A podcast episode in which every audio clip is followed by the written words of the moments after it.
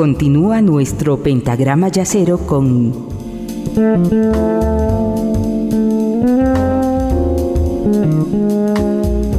la quinta disminuida.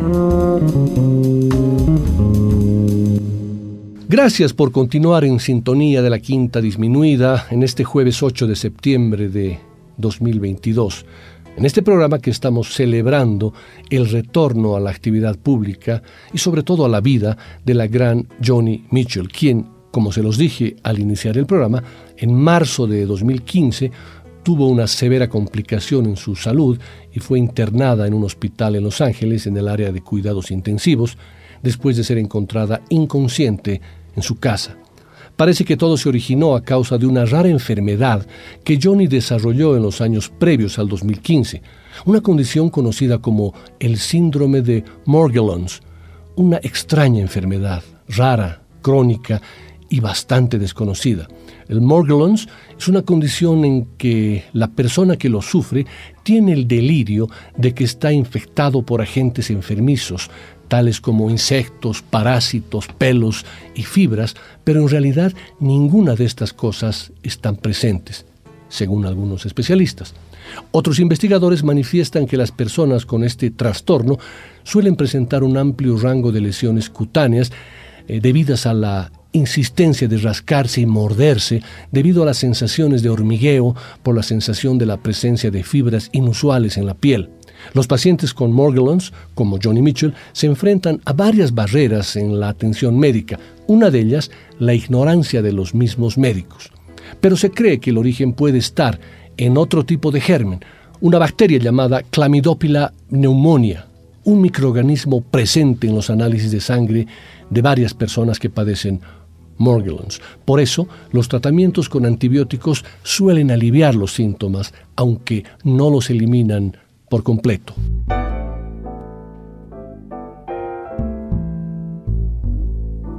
En esta segunda parte del programa ya no escucharemos directamente a Johnny Mitchell, sino homenajes y tributos que importantes artistas le hicieron a esta maestra canadiense. Y vamos a arrancar con otro tema del álbum que le dedica a Herbie Hancock bajo el título de River de Johnny Leathers, un tema titulado The Jungle Line que utiliza el tráfico de drogas como una metáfora eficaz para la esclavitud sexual y racial. Una vez más, Mitchell no se une a repudiar el poderoso encanto del mal, sacándole un toque brillante, uniendo imágenes de canibalismo animal salvajes, barcos de esclavos y la miseria industrial con las pinturas magníficamente inocentes de escenas imaginarias de la selva de finales del siglo francés primitivo, como lo plasma en el lienzo el pintor Henri Rousseau. En este tema, Herbie Hancock ronda con su piano la voz quebrada de Leonard Cohen en esta versión de la canción escrita por Johnny Mitchell. Esto también es poesía. Es como entrar en un espacio a la vez cotidiano y misterioso y un poco surrealista esa ciudad conocida en cuyo ritual de sonido y tiempo nunca acabamos de entrar, después de tanto cine y tanta literatura, de tanta televisión y relatos de viajes de otros. Leonard Cohen y Herbie Hancock solos, mientras el pianista va construyendo sus ya clásicas progresiones de acordes en su instrumento, Cohen recurre a su faceta de escritor para recitar Jungle Line, que con su voz profunda nos recuerda que Johnny Mitchell es, ante todo, una poeta, una visionaria de su generación.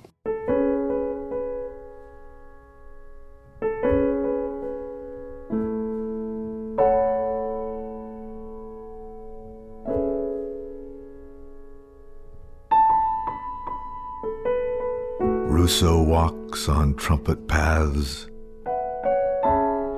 safaris to the heart of all that jazz. Through eye bars and girders, through wires and pipes, the mathematic circuits of the modern nights.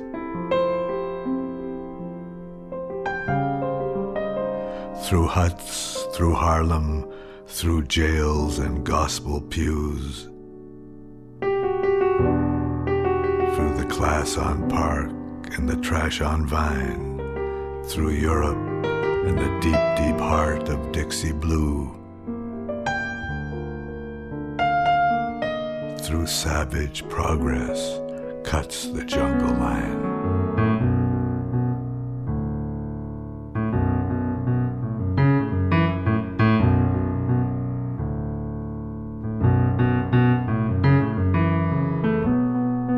In a low cut blouse, she brings the beer. Russo paints a jungle flower behind her ear. Those cannibals of shuck and jive, they'll eat a working girl like her alive. With his hard edged eye and his steady hand, he paints the cellar full of ferns and orchid vines and he hangs a moon above the five piece band.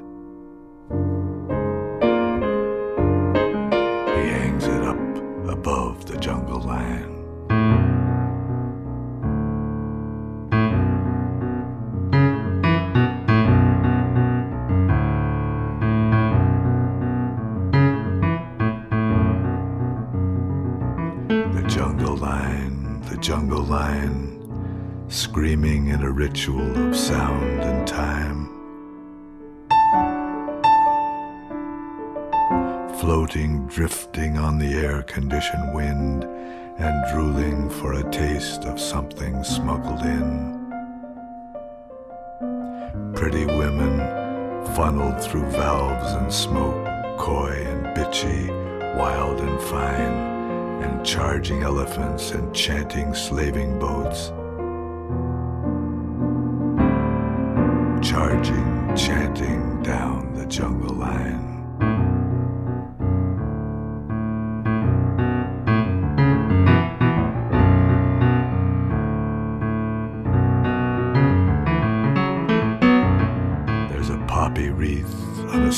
Tomb.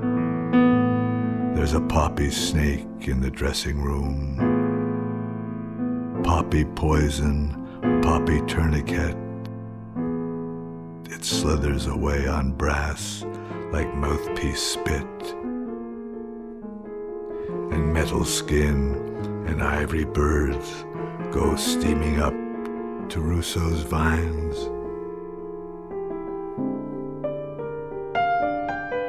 They go steaming up to Brooklyn Bridge. Steaming, steaming, steaming up the jungle line.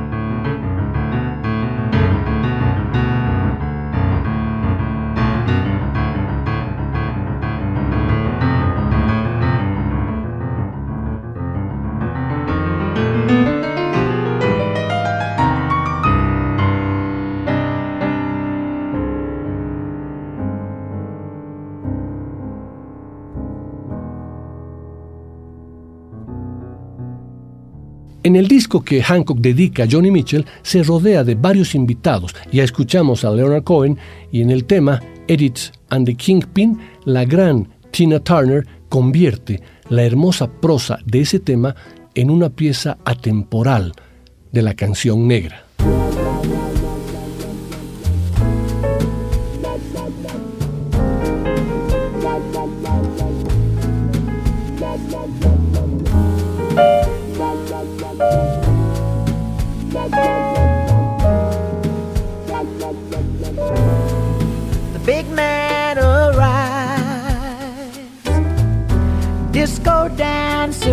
Greet him, plainclothes cops greet him. Small town big man, fresh lipstick listening. Sophomore jive from victims of typewriters. The band sounds like typewriters. The big man, he's not listening. His eyes hold Edith, his left hand holds his right. What does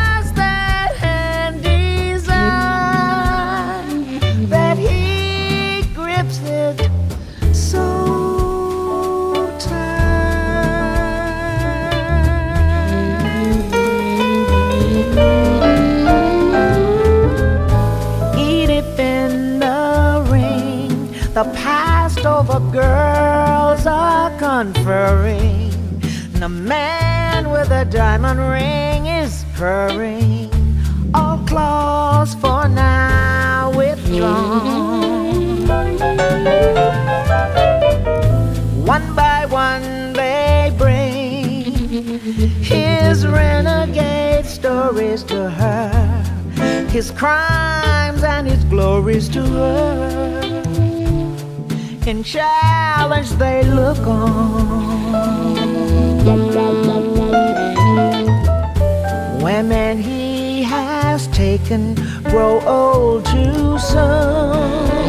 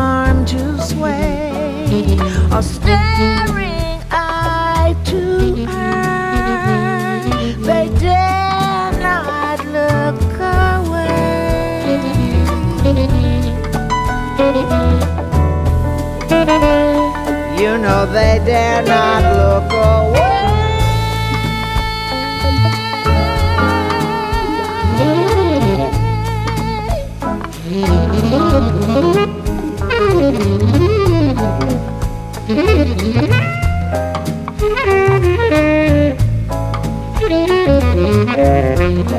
you.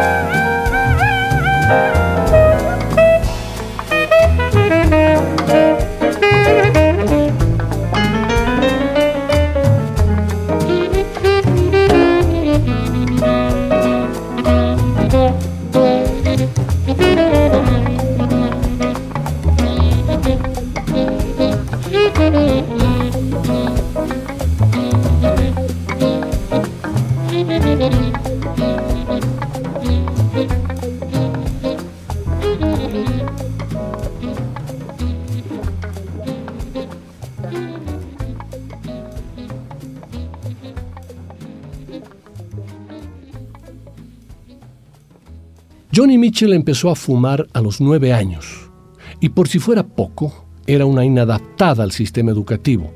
Su desempeño escolar dejaba mucho que desear y sus calificaciones así lo reflejaban. A pesar de ello, sus profesores la consideraban una alumna inteligente, superior a la media, pero también añadían a ello que Johnny era irreverente e inadaptada. Desde muy joven, ella consideró que el sistema educativo se enseñaba lo que se debía pensar y no a pensar. No había margen para el libre pensamiento y la creatividad. Se entrenaba a los alumnos para vivir en una sociedad en la que el pensamiento libre y crítico no era parte de los esquemas de formación educativos.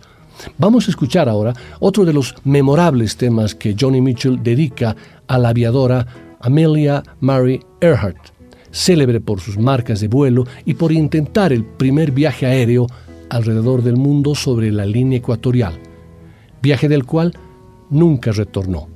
Esto es Amelia, a cargo de la cantante brasileña Luciana Souza, que se deja acompañar mágicamente por Harry Hancock y sus músicos.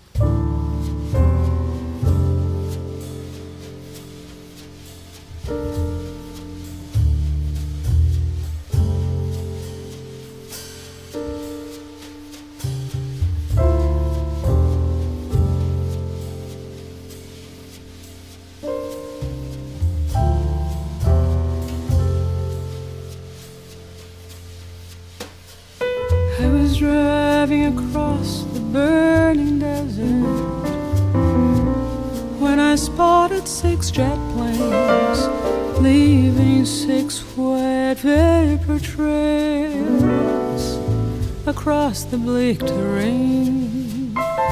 It was the hexagram of the heavens, the strings of my guitar. Oh, Amelia, it was just a false alarm.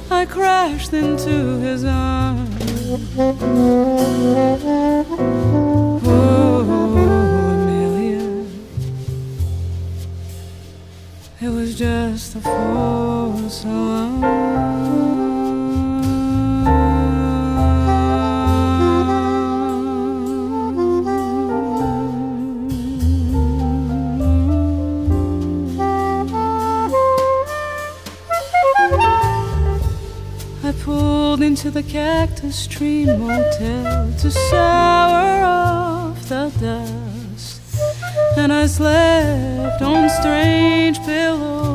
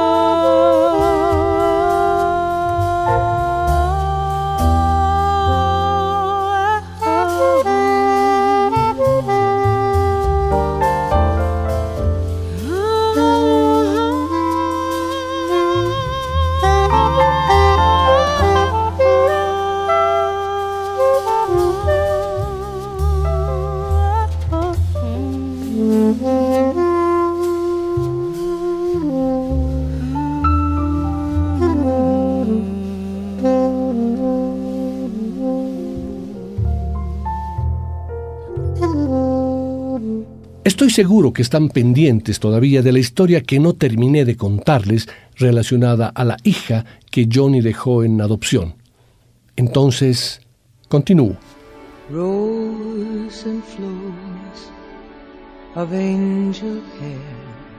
Kiloreen Gibb, una modelo residente en Toronto, supo que la búsqueda que abarcó cinco años para encontrar a su madre biológica había terminado cuando vio su cara en su computadora. En 1997 Johnny Mitchell ya tenía su propia página web y en ella recaló Gibb, que no hizo más que encontrar puntos en común entre Mitchell y ella. Mis amigos no paraban de decirme que me parecía Johnny, contó en una entrevista. No paraban de decirme que tenía que hacer algo con ello, y cuando se supo que Johnny había dado en adopción a su hija, pensó, debería comprobarlo. Después de aquella consulta online, Gibb se puso en contacto con Sam Feldman, el agente de Mitchell en Vancouver. Pedía hablar con alguien que la representara y que tuviera algún vínculo emocional con ella, porque le iba a soltar una bomba. Al principio, Gibb fue puesta en duda, como las docenas de chicas que llamaban a la puerta de Mitchell identificándose como su hija perdida. Pero los datos que fue dando provocaron que el equipo de la cantante se pusiera en contacto con ella. Mitchell le pidió que le mandara fotos de su infancia. Aquella fue la prueba definitiva para Mitchell, que al poco tiempo se puso en contacto con ella para tratar de disculparse. Ella quería quitarse ese peso de encima, decirme lo mucho que sentía haber tenido que darme en adopción, lo arruinada que estaba entonces, que no pudo ni pagarse la cuota de entrada al sindicato de músicos y no podía decirle nada a sus padres.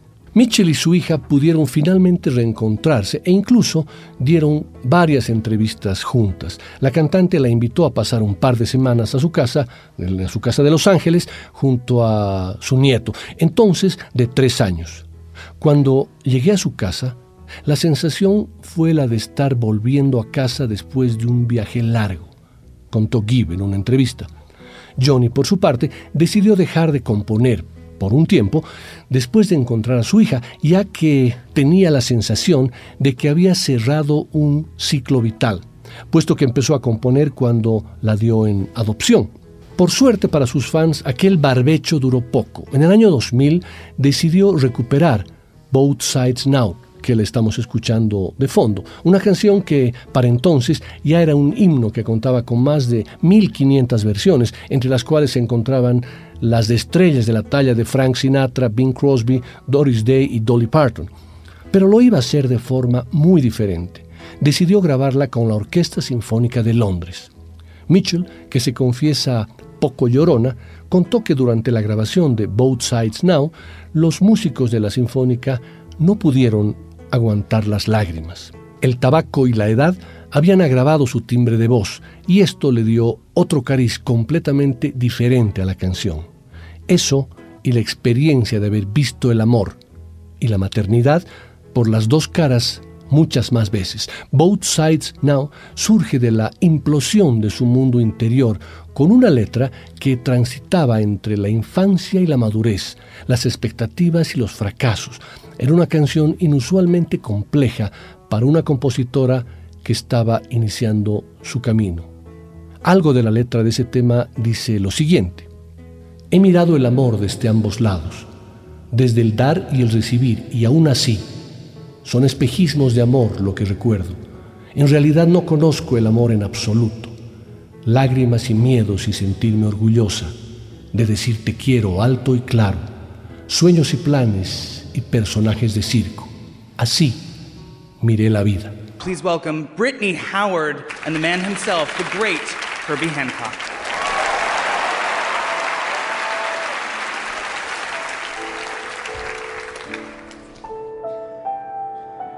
Rose and flows of angel hair and ice cream castles in the air and feather canyons everywhere. I've looked at clouds that way.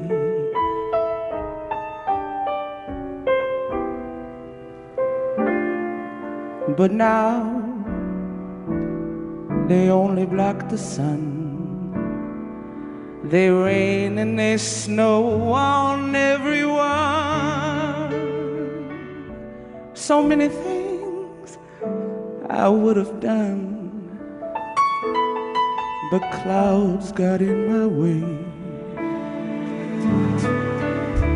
I've looked at clouds from both sides now, from up and down and still somehow it's cloud illusions I recall. I really don't know clouds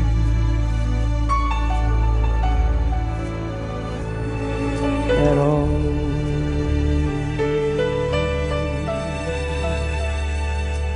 Moons and Junes and Ferris wheels the dizzy dancing way that you feel as every fairy tale comes true. I've looked at love that way. But now it's just another show. And you leave them laughing when you go. And if you can, don't let them know. Don't give yourself away. I've looked at love from both sides now, from give and take, and still somehow it's life's illusions that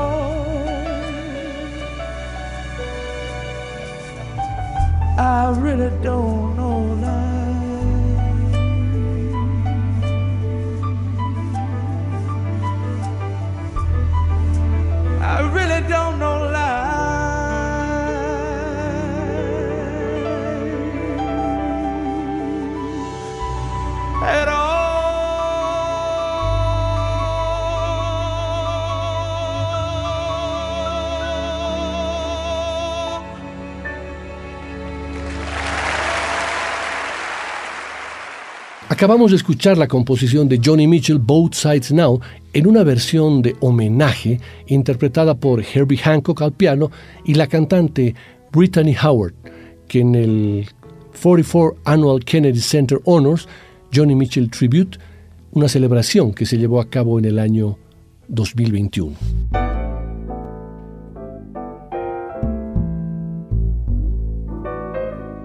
La música de Johnny Mitchell no solamente es valorizada por sus profundas y sofisticadas letras, sino también por sus melodías y armonías.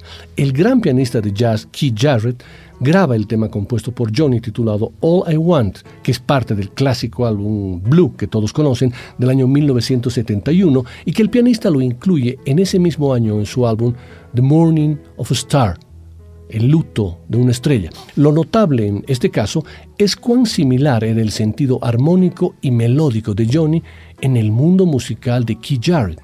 La música de Jarrett comprendía tantas facetas y entre ellas estaba la sensibilidad de un músico popular. En términos generales, cuando un músico de jazz se acerca a los acordes puros, como se puede encontrar en la música folclórica, la rearmonización puede disminuir la resonancia de la canción original. Esto no pasa cuando lo hace Keith Jarrett.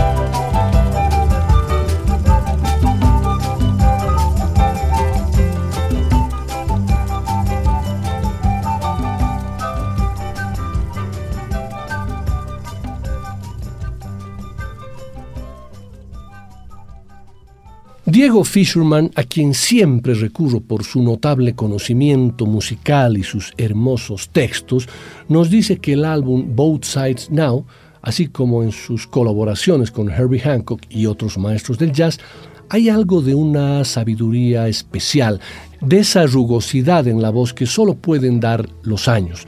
Por supuesto que está presente el antiguo talento, pero la voz, más grave, más desprendida de los tics del folk y de la modernidad, un poco impostada en sus discos de principios de los años 80, adquirió una cualidad solo asimilable a la categoría de clásica.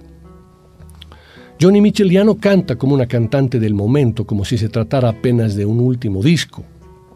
Canta como si su voz fuera eterna, como si estuviera desde siempre y más aún como si ya fuera una cantante canonizada por la historia, lo que en cierto modo resulta cierto.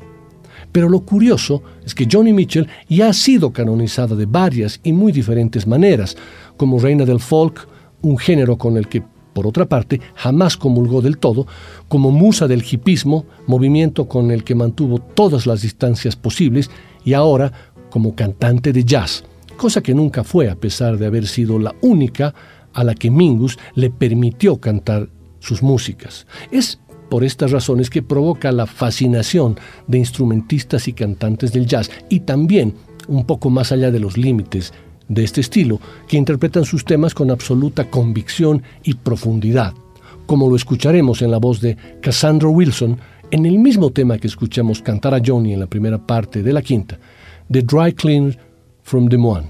Please welcome Cassandra Wilson.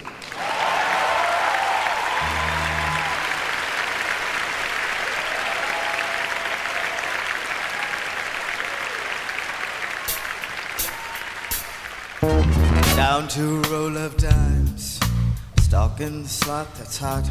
I keep hearing bells all around me, jingling the lucky jackpots. They keep you tantalized they keep you reaching in your wallet here in Food's Paradise. I talked to a cat from Des Moines. He said he ran a cleaning plant. That cat was clanking with coin. Well, he must have had a genie lamp. Cause every time I dropped a dime, I blew it. He kept ringing bells, nothing to it. He got three oranges, three lemons, two cherries, three plums. I'm losing my taste for fruit. Watching the dry cleaner do it like Midas in a polyester suit. It's all luck, it's just luck. You get a little lucky and you make a little money.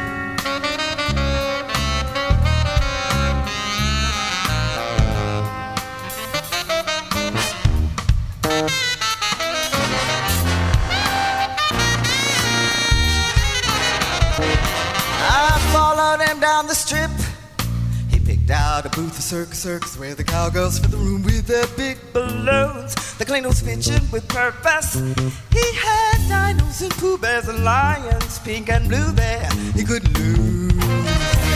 Uh-uh. No.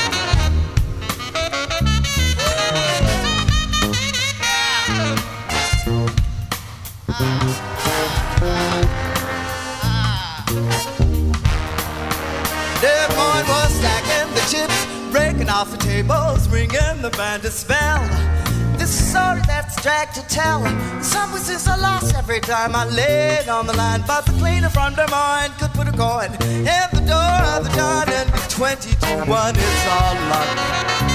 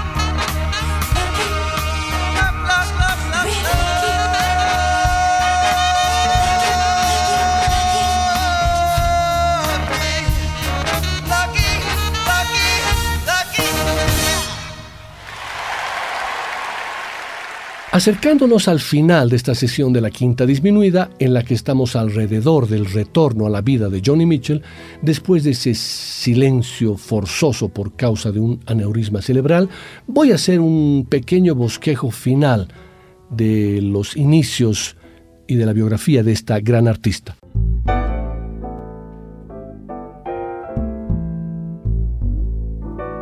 Johnny Mitchell forma junto a Bob Dylan y Leonard Cohen la santísima trinidad de los grandes cantautores del siglo XX. Pero, parafraseando a David Crosby, podríamos decir que Johnny es tan buena poeta como cualquiera de ellos y mucho mejor música. Y es que la forma de tocar la guitarra de Mitchell, utilizando más de 50 distintas afinaciones distintas y esos acordes que ella misma ha bautizado como los acordes raros de Johnny, hacen de su música algo mucho más personal, sofisticado y único. Johnny vino al mundo un 7 de noviembre de 1943 bajo el nombre de Roberta Joan Anderson en Canadá. Desde joven manifestó un gran interés por las artes, principalmente la pintura y la música. Su primer instrumento fue el piano, pero poco después comenzó a tomar lecciones de guitarra, siguiendo el libro de Pete Seeger, The Folk Singer's Guitar Guide, pero tras haber superado la polio de niña, no tenía mucha fuerza en su mano izquierda, así que comenzó a utilizar afinaciones abiertas. Al principio su repertorio se basaba en las afinaciones mayores abiertas que inventaron los viejos maestros del blues. Un joven que había conocido en la escena folk de Toronto también las utilizaba. Se trataba de Neil Young y se habían conocido poco antes. Cuando Johnny llegó a Toronto para hacerse un hueco como cantante de folk, la escena era difícil, ya que los más veteranos se iban quedando con las mejores canciones tradicionales, a pesar de no haberlas escrito ellos, por lo que la joven cantante comenzó a escribir las suyas propias, siendo la primera Day After Day. Poco a poco comenzaron a llegar las primeras maravillas, como Urge for Going, una de las pocas canciones de su repertorio compuesta con una afinación normal, o The Circle Game, compuesta en respuesta al Sugar Mountain de Neil Young, que pensaba que con 21 años recién cumplidos ya había perdido toda su juventud. En Urge for Going anhelaba salir de Canadá y conocer climas más cálidos, sin saber que terminaría siendo para siempre asociada con California como la reina coronada de la escena de Laurel Canyon. Vamos a escuchar ahora a otra pianista, cantante y compositora canadiense que le rinde un hermoso homenaje a través de la interpretación de la composición de Johnny titulada A Case of You. Me estoy refiriendo a Diana Krall.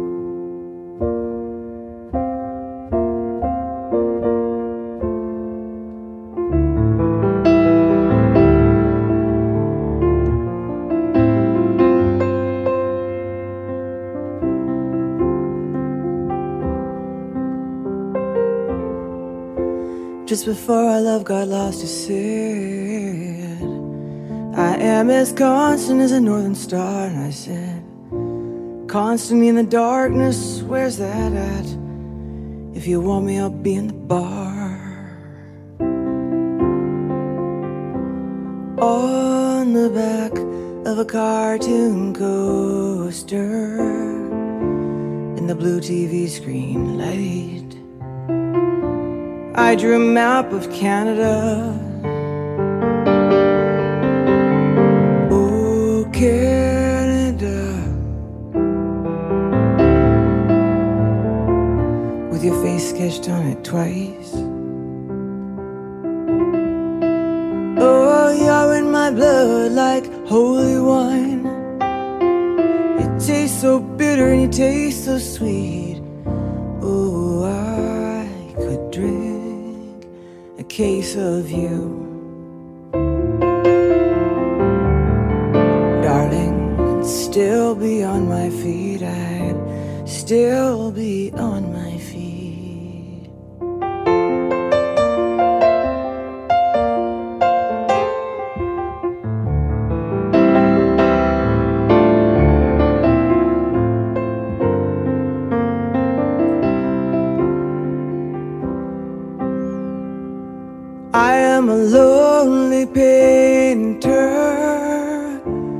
live in a box of paints. I'm frightened by the devil, and I'm drawn to those who ain't afraid. I remember the time he told me love is touching souls. Surely you touch mine. Part of you pours out of me in these lines from time to time.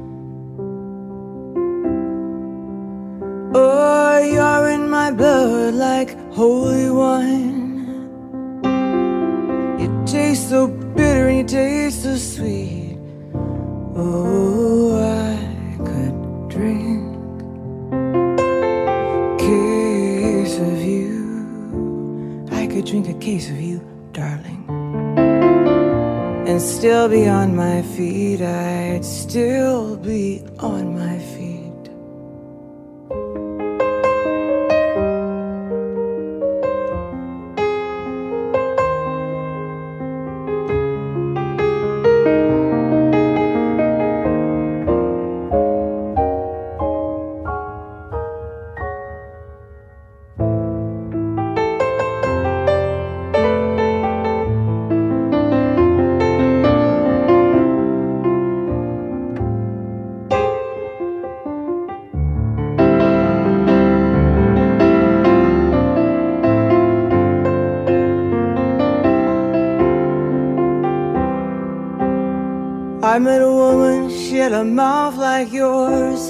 She knew your life, she knew your devils and your deeds. She said, Go to him, stay with him if you can.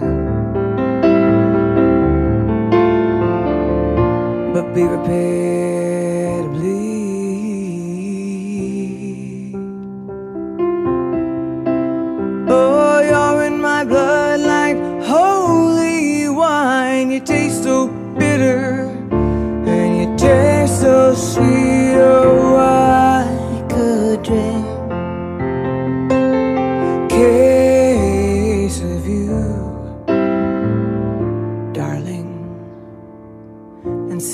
still be on my feet. I'd still be on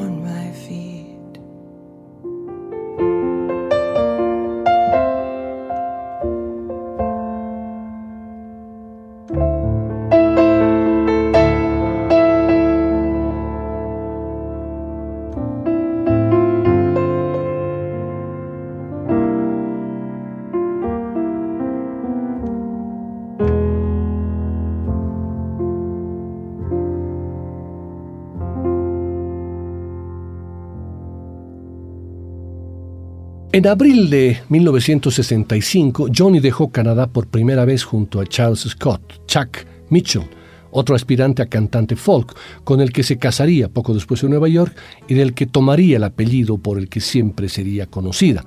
Se instalaron en Detroit, donde Johnny siguió desarrollando su estilo basado en afinaciones alternativas y donde en una actuación en Fort Bragg se encontraría con la guitarra que definiría su carrera una Martin D-28 del año 1956, que había estado en Vietnam y que había sido dañada por una metralla. Su dueño, un capitán de los Marines estadounidenses, se la regaló a Mitchell en 1966 y esa guitarra aparecería en todos sus discos hasta For the Roses. La cantante siempre la ha considerado la mejor que ha tenido, llegando a decir no sé si la explosión hizo algo en los módulos de la madera, pero esa guitarra era una maravilla. A principios de 1967 se divorció de Chuck Mitchell y se fue a vivir a Nueva York. Allí se comenzó a correr la voz sobre su talento como compositora y guitarrista, aunque sería lo primero lo que la llevaría a la fama. De repente, varios artistas comenzaron a grabar sus canciones. Fue ese mismo año cuando David Crosby se la encontró tocando y le ofreció acompañarla a Los Ángeles, donde le consiguió un contrato de grabación con Reprise. Mitchell y Crosby comenzaron una relación que no acabó bien, con Johnny terminando harta de que el ex Birds la presentase como su descubrimiento. Aún así, Crosby logró que le permitieran grabar un disco sin apenas ornamentos, con poco más que su voz y su guitarra. El resultado fue Song to a Seagull, un disco en el que Mitchell decidió no utilizar las muchas canciones que habían sido grabadas por otros, un disco que mostraba su enorme potencial, con grandes canciones como I Had a King of Marcy, pero que sería superado pronto. Vamos a escuchar ahora a la cantante y pianista Candance Springs interpretando una canción que ya escuchamos en la primera parte del programa, interpretada por Joni Mitchell. God must be a boogeyman.